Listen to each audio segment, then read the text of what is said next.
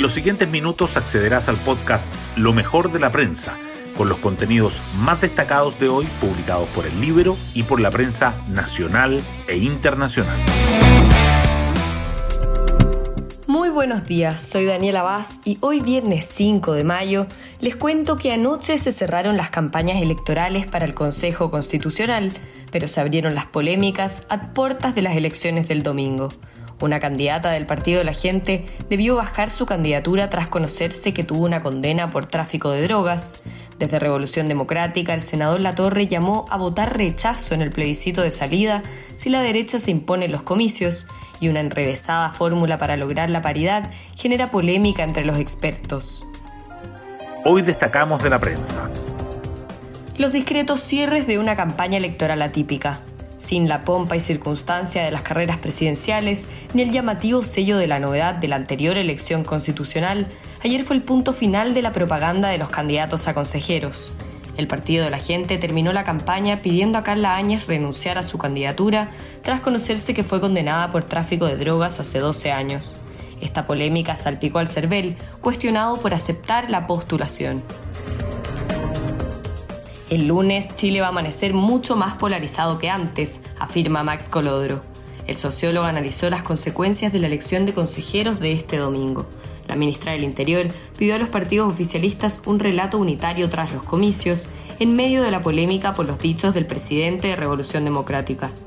Exministros y otros dirigentes piden construir mayorías para elaborar una nueva constitución, y especialistas ponen reparos a la regla de paridad.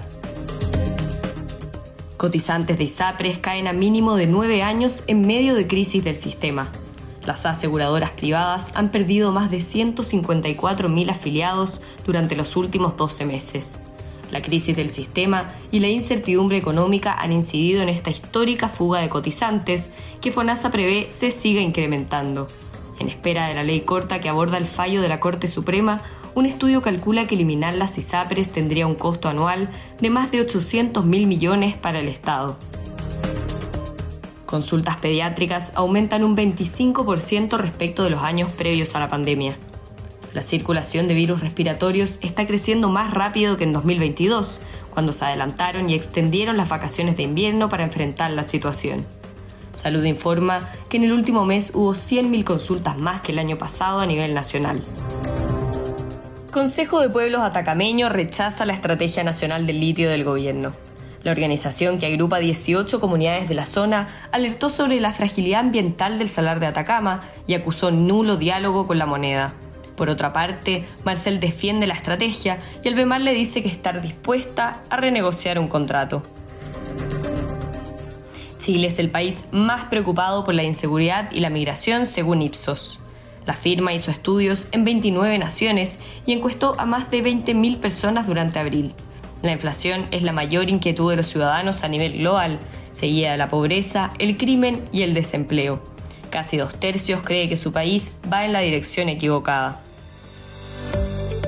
Y nos vamos con el postre del día, las claves de la coronación de Carlos III, breve ceremonia, alta seguridad y reciclaje. El monarca británico será coronado mañana en la abadía de Westminster ante 2.000 invitados. La televisión chilena amanecerá esperando la ceremonia que empieza a las 5.20 horas de nuestro país. Así llegamos al final de este podcast donde revisamos lo mejor de la prensa.